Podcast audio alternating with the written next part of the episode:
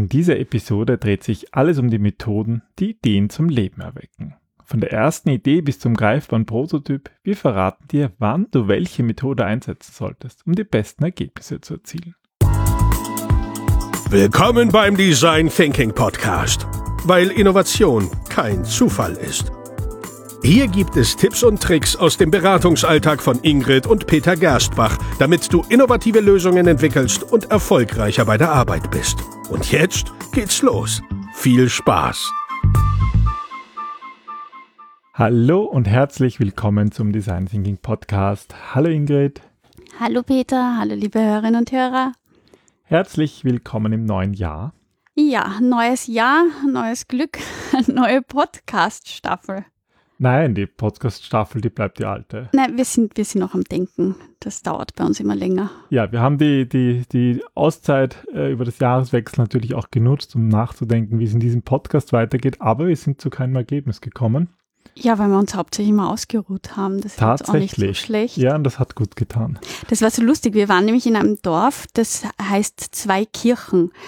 Und das heißt halt zwei Kirchen, weil es zwei Kirchen hat, aber jetzt nicht unbedingt deswegen, weil es so viele Einwohner hat, weil tatsächlich waren es nur 180 Einwohner, wobei wir nur drei, drei oder vier Einwohner gesehen haben.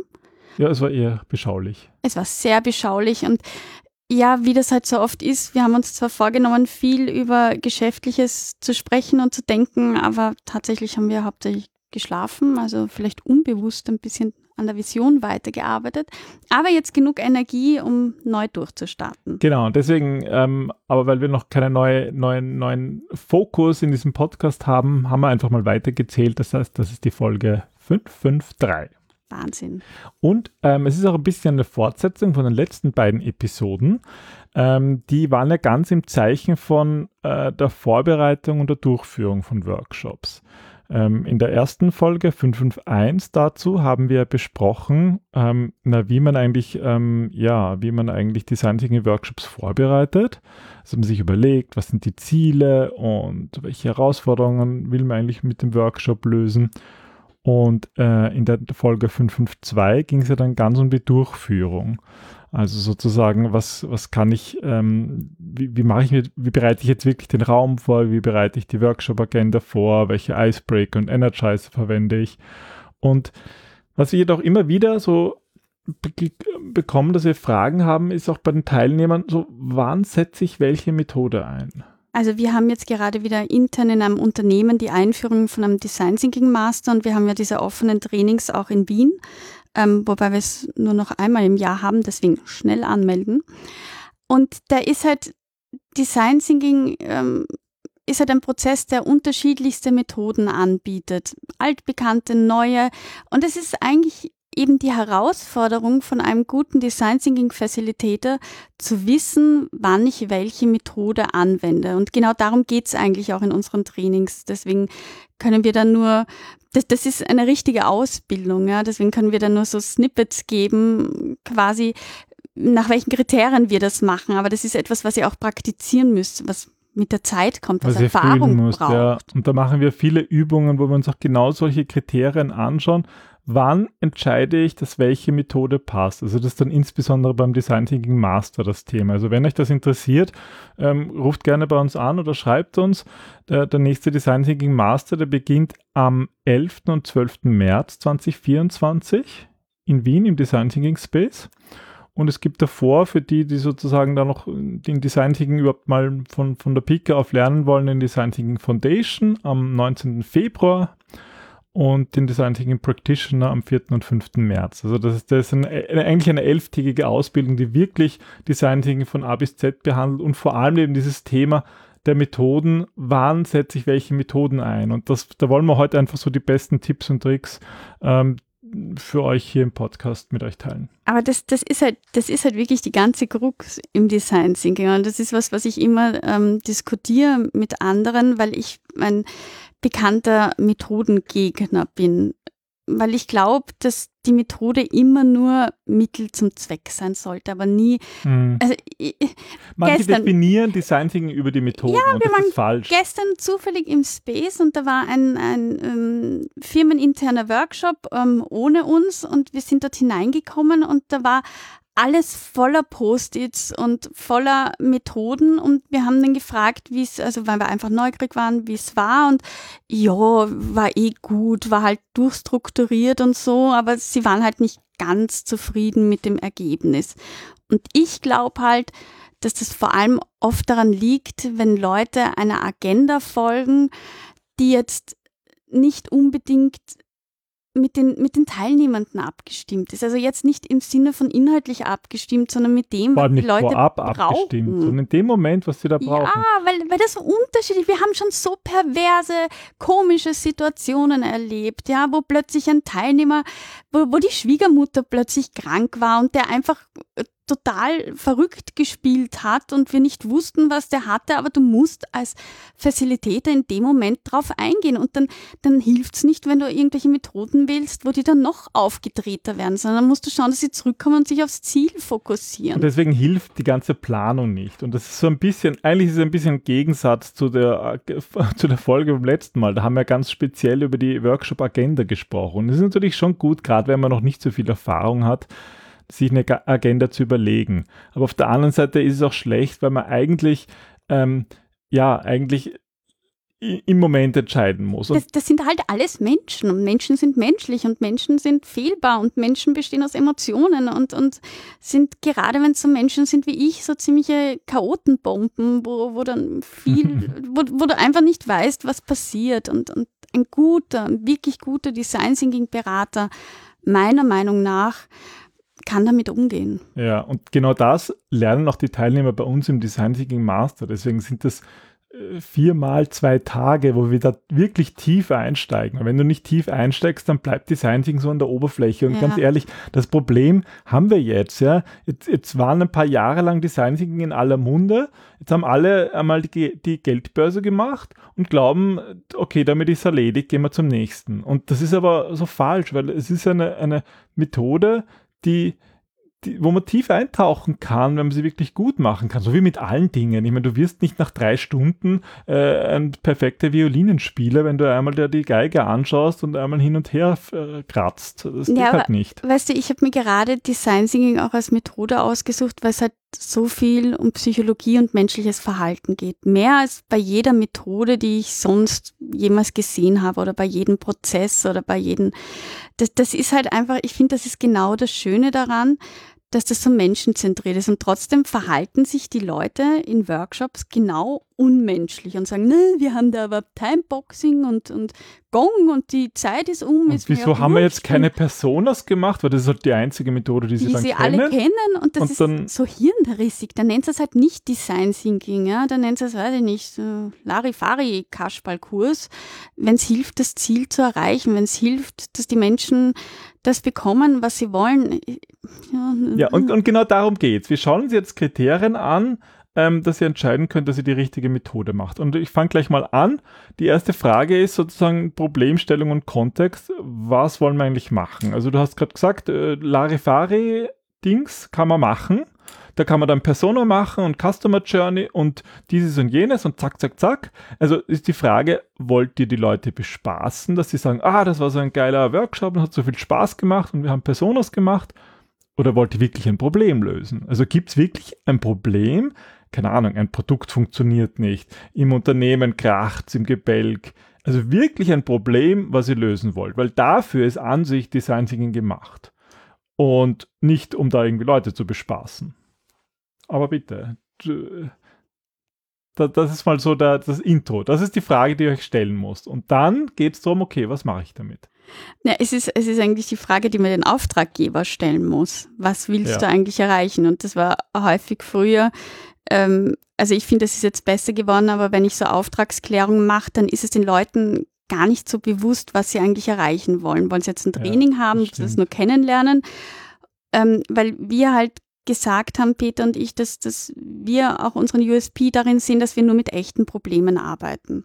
Das heißt, Menschen sind nur bereit, sich dann in etwas hineinzuknien und etwas zu ändern, wenn es sie selber betrifft. Und wenn, wenn irgendwas am Spiel steht. Ja, genau. Und deswegen machen wir auch bei Trainings nicht irgendwie eben die Geldbörse. Ja, außer es sind 200 Leute und ähm, die Kreativität ist eh schon so am Boden, dass man sagen, okay, das ist das eh ist schon wurscht. nur der Demo, dann kann man sowas machen. Aber ja. das ist der einzige Grund, wenn man nichts Wichtigeres hat. Aber wenn, wenn ihr jetzt wirklich ähm, wenn, wenn ihr sagt im Unternehmen, okay, wir wollen, wir wollen ein Problem, so wie Peter sagt, wir haben wirklich ein Problem und deswegen ist Design Thinking entstanden.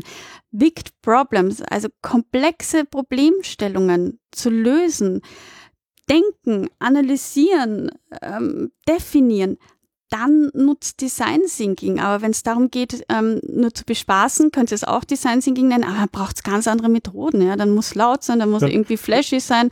Dann wählt man eigentlich die Methoden aus, was den Leuten irgendwie ein gutes Gefühl macht. Ja, und, die sie am besten noch kennen. Möglichst viele Post-its kleben. Ja. Da geht es um, um Timeboxing, da geht es um Post-its. Vielleicht auch ganz um un möglichst unbekannte Sachen, dass, dass ja niemand Nein, das Gefühl hat, also na gut, vielleicht eine Mischung aus den Bekannten, dass sie das Gefühl haben, okay, die, die gehören, ist, aber, ne, aber auch irgendwie ein, was Neues zu machen. Na, ich glaube, das ist ein, ein, äh, einkreisen können oder den Kontext geben können, das ist Design Thinking.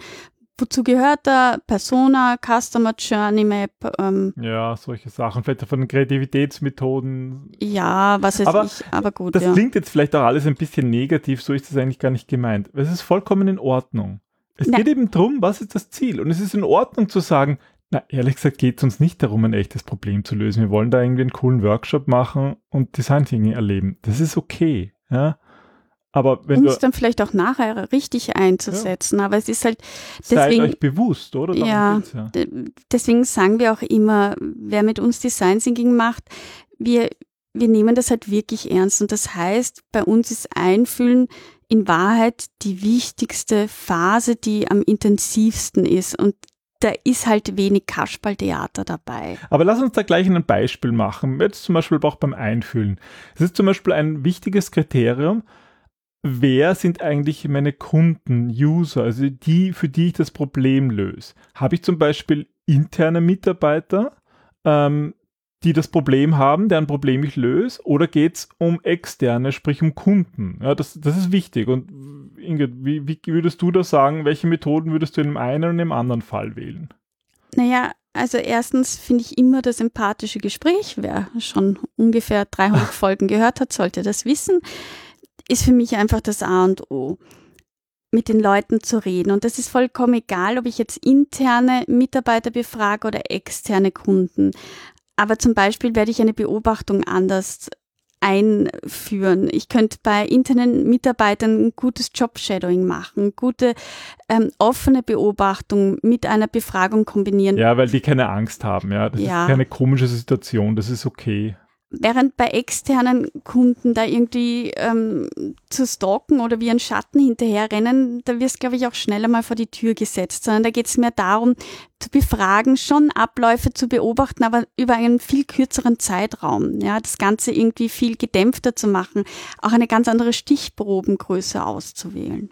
Ja, und wenn wir jetzt zum Beispiel bei den externen Kunden bleiben, ist natürlich auch die Frage, okay, wer sind jetzt, was ist jetzt eigentlich das, das Business? Also zum Beispiel bei einem B2B-Business ähm, ist es manchmal viel schwieriger, passende Methoden auszuwählen. Also wenn ein Unternehmen eigentlich an ein anderes Unternehmen kauft, da sind zwar auch Menschen involviert, aber es ist nicht so wie B2C.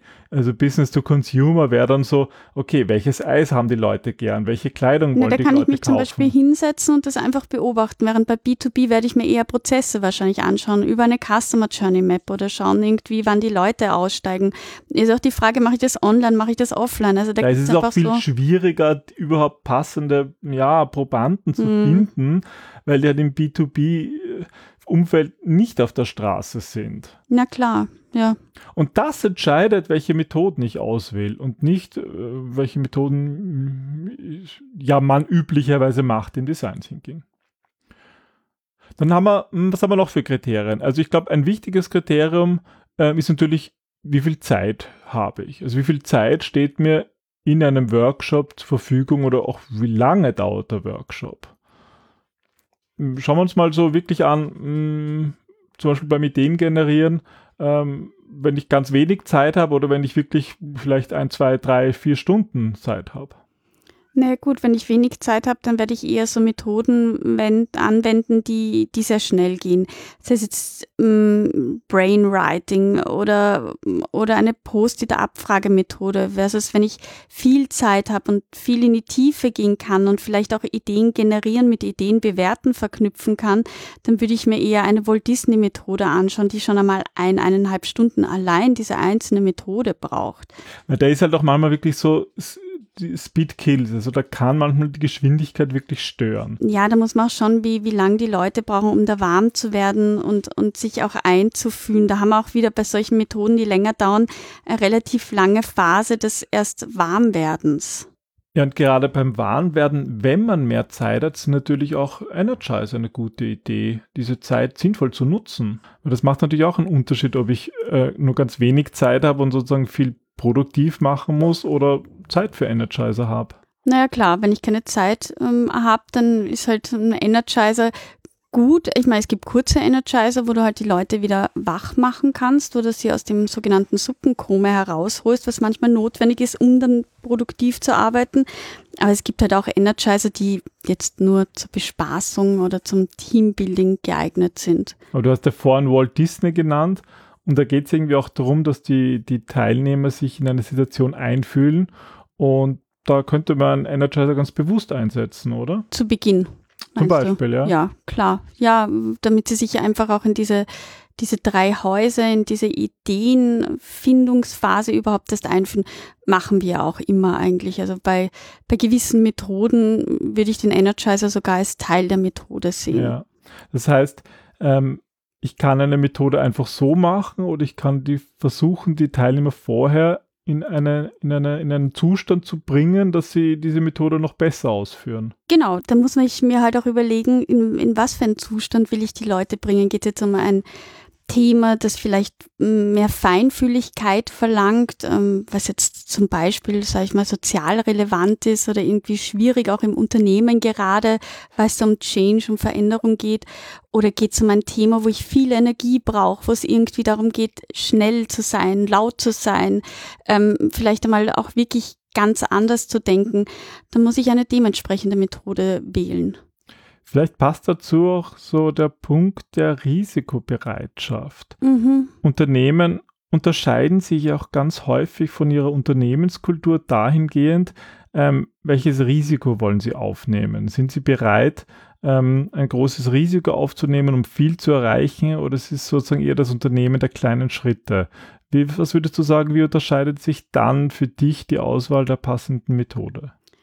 Das ist ähm, das ist lustig, dass du das sagst. Das ist nämlich ein total relevanter Punkt, weil manchmal werden wir ja sogar nur geholt, äh, um, um den Leuten genau diese Risikobereitschaft näher zu bringen. Also wo Unternehmen sagen, wir brauchen Mitarbeitende, die risikofreudiger sind und nicht so risikoavers.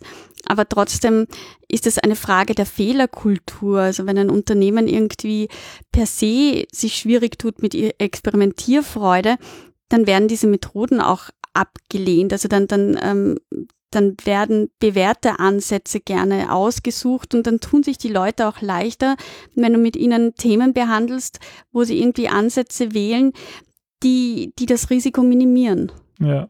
Und manche, gerade beim Prototyping finde ich, ist es häufig so, dass da gibt es irgendwie Methoden, die sind sehr spielerisch und dann gelingt mhm. auch, und, auch in Unternehmen, die eigentlich sehr konservativ sind, weil sie Spaß haben, Prototyping zu machen.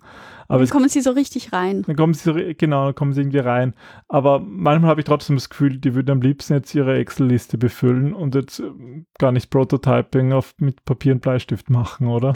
Ja, weil, weil sie das eben auch kennen und weil sie da auch wissen, dass sie da weniger Fehler machen. Aber das ist halt dann sozusagen, wenn ich immer auf derselben Stufe bleibe, dann wird sich auch nichts ändern. Da ist halt auch wieder, da sind wir wieder bei der, was ist die Fragestellung? Geht es darum, ein Problem zu lösen? Dann hier auch vielleicht den weniger risikofreudigen Methodenansatz wählen oder geht es darum, dass die Leute lernen, dass Fehler okay sind? Dann kann ich sehr experimentierfreudige Methoden ja. auswählen. Mit der Unternehmenskultur hängt ja auch häufig die Zielzusammensetzung ab. Und es ist aufgefallen, dass, also im Design Thinking sollte man halt interdisziplinär arbeiten, aber viele Unternehmen tendieren doch dazu, ähm, sozusagen den sicheren Weg zu gehen und auf Experten zurückzugreifen. Mhm. Je nachdem, wer jetzt im Team ist, muss man auch unterschiedliche Methoden wählen, oder? Ja, also gerade ähm, die Frage, ist das Team jetzt wirklich bunt zusammengemischt oder habe ich da jetzt lauter Experten sitzen? Wenn es bunt zusammengemischt ist, dann, dann sind Analogien gut, wo ich sozusagen das breite Wissen abfragen kann aus unterschiedlichen Bereichen, aus unterschiedlichen Wissensgebieten. Versus wenn ich da nur Experten sitzen habe, sei es jetzt zum Beispiel nur vom Kundenservice Leute oder vom Vertrieb sitzen habe, die jetzt vielleicht in ihrem eigenen Bereich noch tiefes Wissen haben, muss ich schauen, wie bekomme ich dieses Wissen transparent? Wie kann ich damit arbeiten? Mhm. Dann geht es eher um, um Gespräche, um Interviews, um, um ja, Experteninterviews. Und das sind halt ganz andere Methoden notwendig und deswegen ergibt es überhaupt keinen Sinn, Methoden vorab zu wählen, weil du auch nie die, die Teamzusammensetzung so genau benennen kannst. Und es gibt natürlich auch im, von der Tagesverfassung immer Unterschiede, auf die man eingehen ja, sollte. Und das ist, das ist immer der Punkt, den wir auch immer sagen bei den ganzen Trainings, dass das so unglaublich wichtig ist, auch was für eine Stimmung gerade im Unternehmen herrscht. Ja. Ähm, manchmal passiert es, dass da irgendwelche Umbrüche, irgendwelche Changes gerade im, im Tun, im, im Wirken, im Hintergrund sind. Und das macht etwas mit den Menschen und das macht etwas mit der Stimmung. Und das, das ist auch wichtig für ein Projekt, das man gerade macht, um die Menschen dort abzuholen, wo sie sind, weil es bringt nichts, wenn ich sie überfordere mit irgendwelchen ja. Methoden, nur weil ich mir die vorab überlegt habe. Und das ist etwas, das kann man mit der besten Vorbereitung nicht klären, weil das eben teilweise wirklich Tagesverfassung ist oder auch etwas ist, wo die Leute sagen, naja, ich bin ja so professionell, ich lasse das überhaupt nicht den Workshop beeinflussen, weil wir haben ja ein Ziel. Aber so von ticken Menschen einfach nicht. Ja. Es, es ist dann ein Unterschied. Ja, und Aber, deswegen sind wir mehr Psychologen als Design Thinker. Ja, absolut. Aber lass uns da noch ein Beispiel uns anschauen. Und zwar, mh, mm, mir fallen da zum Beispiel so die Phasen des Projekts ein. Manchmal ähm, muss man, damit man wirklich kreativ sein kann, auch ein bisschen beachten, wie, wie lange haben Sie Leute schon mit, mit einem Thema beschäftigt? Absolut, sind wir erst gerade am Anfang, sind wir in der Frühphase, geht es eigentlich um die Ideenfindung, um die Themenfindung.